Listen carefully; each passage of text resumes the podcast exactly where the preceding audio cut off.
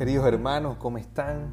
Una vez más estamos reunidos aquí en este espacio Palabras de Vida Eterna. Mi nombre es Fray Diego Ferrufino, queridos hermanos, y el Señor hoy tiene palabra para nosotros. Sí, querido hermano, el Señor tiene palabra para ti, quiere fortalecerte, quiere guiarte. Hoy día vamos a meditar el Evangelio de Mateo en capítulo 7, del versículo 21 al 29. El Evangelio en este día, queridos hermanos, nos va a dar una conclusión en sí a nivel general del discurso del monte que veníamos leyendo desde el lunes de la décima semana. Hoy va a señalar Jesús, queridos hermanos, una condición indispensable para entrar en el reino, cumplir la voluntad de Dios. Este es el aval de pertenencia por el que Él nos va a reconocer como hijos suyos y sus discípulos verdaderos. No basta con confesar a Cristo, queridos hermanos, tan solo de palabra, como Señor glorioso y resucitado entre los muertos. Hay que unir el cumplimiento de la voluntad del Padre.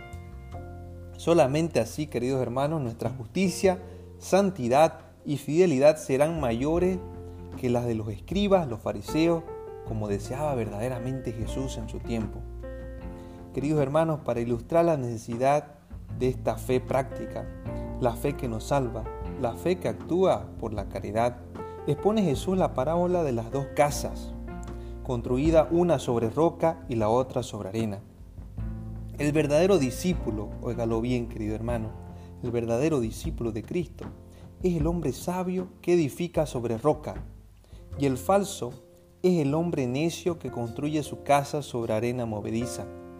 El primero escucha y cumple la palabra del Señor, el segundo la escucha pero no la pone en práctica. De ahí la ruina y la descalificación, porque la fe sin obras, queridos hermanos, es estéril. Más aún, está muerta. Queridos hermanos, entonces podemos ver que la palabra de Dios hoy nos invita a cumplir la voluntad de Dios. Esto supone conocer el querer divino, querido hermano. ¿Dónde encontrar entonces una guía segura que nos libre de ilusiones para poder hacer lo correcto? Y esto es, queridos hermanos, muy sencillo y nos lo presenta la Sagrada Escritura. Es en la persona y conducta de Jesús de Nazaret, quien pudo afirmar, mi alimento es hacer la voluntad del Padre que me envió, dice en Juan 4:34.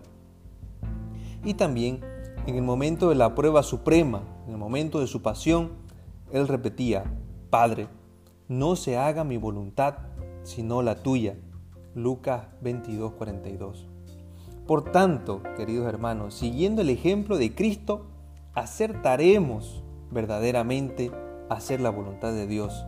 Él habló y actuó con esa autoridad. La palabra de Dios, queridos hermanos, es eficaz como la lluvia y la nieve y penetrante como espada de doble filo. Por eso la palabra de Dios pide una respuesta nuestra constantemente. Más aún, lee lo profundo de nuestro corazón y nos juzga. Una meditación diaria, queridos hermanos, como buscamos en este espacio de reflexión y amorosa de la palabra, nos va a convertir, queridos hermanos, y nos va a poner en ese eje de nuestra vida cristiana verdadera y en ese elemento constitutivo y nuclear de nuestra estructura personal en nuestro seguimiento con el Señor. Muchas veces tenemos una cierta tendencia, queridos hermanos, de suavizar las afirmaciones de Jesús en la palabra de Dios, ¿no? Diciendo muchas veces que es muy radical o es muy literal, ¿no? Una de ellas es este Evangelio del día de hoy, porque nos dice, no todo el que dice Señor, Señor entrará en el reino de los cielos, sino el que cumple la voluntad de mi Padre que está en el cielo. Puede uno incluso, queridos hermanos, realizar muchos milagros en nombre de Cristo y no ser reconocido por Él. Porque no solo los labios, sino también el Señor nos invita a poner todo nuestro corazón hacia la voluntad de Él y obviamente todas nuestras obras, lo que cuenta para lograr el pase de entrada al reino de Dios. Y ahí, querido hermano, puede surgirnos una pregunta, ¿no? ¿A qué clase de cristianos pertenecemos cada uno de nosotros? ¿Somos aquellos que construimos sobre roca o sobre arena? Y seamos sinceros, queridos hermanos, porque este espacio es para eso, para crecer y profundizar en Dios. Amar a Dios, querido hermano, amándolo a Él, amando a los hermanos, es el cuadro completo de la voluntad divina que el Señor nos invita a vivir cada día de nuestra vida. Y así, queridos hermanos, construir sólidamente sobre la roca y piedra angular que es Cristo. Tengamos un momento de oración, queridos hermanos, les invito a cerrar sus ojos un momento. Agradezcamos a Dios por este día y por la palabra que nos ha regalado. Señor, tu palabra es eficaz y nos juzga. Bienaventurado el que la escucha de verdad y la cumple.